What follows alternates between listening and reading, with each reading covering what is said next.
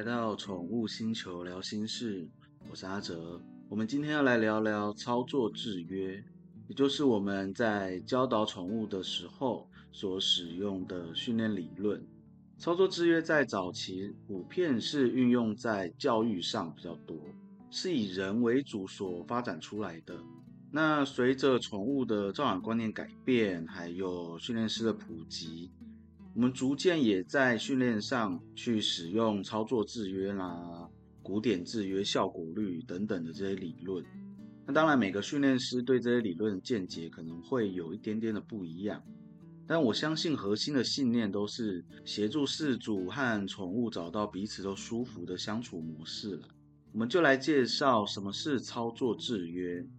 这边我会讲的比较浅白一些，如果有兴趣想要听更深入，或者是其他有关实际应用上的问题，可以在留言或私讯告诉我，那可能就会用文章或是再开一集跟大家分享。那操作制约主要分成增强和处罚两个部分。那细分的话，就会有正增强、正处罚、负增强跟负处罚，听起来可能会有一点点复杂，我会尽量用比较简单的方式让大家了解。那我们先讲正增强，正增强大家可能比较熟悉，就是做对了给奖励。当然，这个奖励它可以有很多种，我们可以用食物啊，可以用玩具，或者可以用拍，或是口头奖励，这些都可以。只要是宠物喜欢的事情，我们都可以拿来当做奖励品。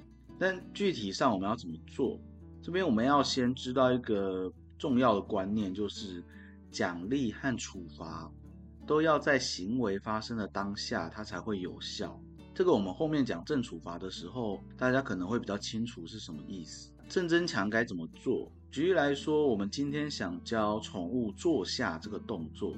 但因为文字对人以外的动物是没有意义的，所以我们就要先拆解坐下这个动作是什么意思。我们要知道，哦，坐下的意思就是屁股碰到地板，所以我们要先引导它让屁股碰到地板，在屁股碰到地板的当下，我们就奖励它。那当他发现说，诶，我只要用屁股碰地板就会得到好处，诶，我们就会看到他开始一直坐下，一直坐下。这就是我们前面有提过的效果率。那当他开始一直坐下的时候，我们就可以开始把口令加进去。我们可以用中文啦，用英文啦，用台语啦，都可以。因为文字本身对宠物没有什么意义，意义是我们去后续再赋予它的。但是像有些工作犬比较例外啦，像是德牧，我们有发现说，比起用中文或是英文，反而用德文来训练的反应更好。但我们是就一个大范围来说啦，这种就比较属于个案。那我们加上口令的用意是要帮助他在心中形成一个制约，让他知道说，哦，听到坐下，屁股碰到地板就会得到奖励。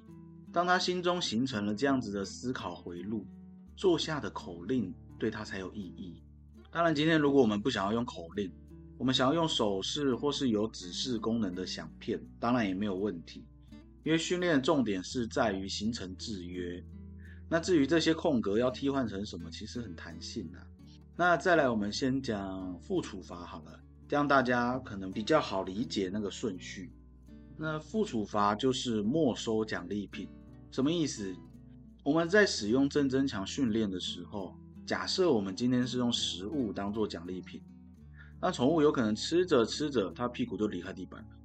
当屁股离开地板的时候，我们就把食物收起来，不要让它继续吃。那收起来的这个动作就是负处罚。通常宠物原本坐着吃，吃着吃着它吃嗨了，它就会站起来。但是我们一把食物收起来，它就会马上又坐下哦，因为它知道屁股碰到地板才会有好吃的。所以我都会说，处罚和奖励它不会单独存在。正增强它会搭配负处罚，那正处罚也会搭配负增强。现在比较流行的正向训练，就是利用正增强跟负处罚这样的组合来进行训练。虽然在行为矫正上，它可能会花比较多时间，但这样的训练方式它相对比较温和。那接下来我们讲正处罚，正处罚简单来讲就是打骂教育。但其实只要是会让宠物感到不舒服的行为，都可以归类在正处罚。所以像是发出很大的声音啊，或是手上拿着东西来吓它啦，用力的拉动牵绳啦，这些都属于正处罚。正处罚现在比较少使用啊，一方面是观感不好，那另一方面是如果没有拿捏好，很容易就造成它的心理阴影。就很像早期的马戏团在训练动物那样子，会去压制它们天生的野性。让他们既不能攻击反抗，也没有办法选择逃跑。处在这样高压的环境久了，就容易产生心理疾病，像是自残啊，或者忧郁症，这些都是。而且正处罚时机如果没有抓好，让宠物产生了负面的连结，就会比较麻烦。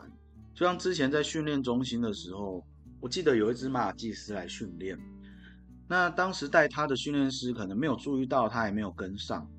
就开始往前走了，结果这一走不小心拉到他，他就吓一跳，后面就对这个训练教室有阴影，只要进来就开始趴下，开始发抖，花了很长的时间去帮他做一个减敏。听说这只马尔济斯现在在某户人家当贵公子啦，好像也过得蛮不错的。所以现在整个宠物饲养的风气是比较偏向正向训练的。也不建议饲主自己操作正处罚的训练来教导宠物啦。因为正处罚我通常也只会用在某些比较危险、需要立即制止动作的状态下才会去使用。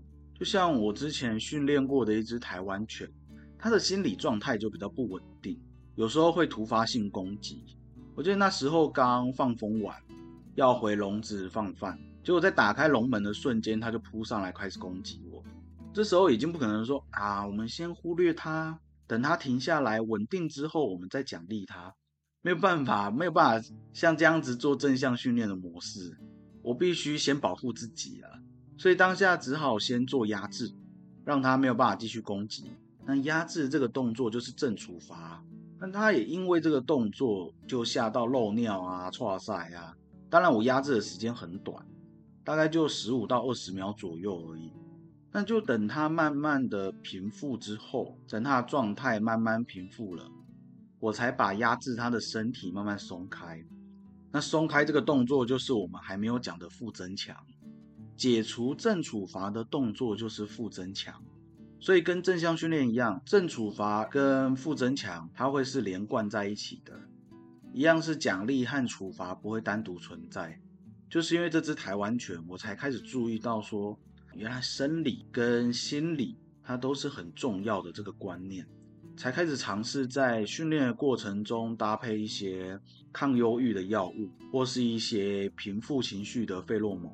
但是要记得，药物是必须由兽医师诊断后开立的哦，并不是说我们今天去身心科有开立了一些药物，我们就拿来给宠物尝试哦，并不是这样子哦。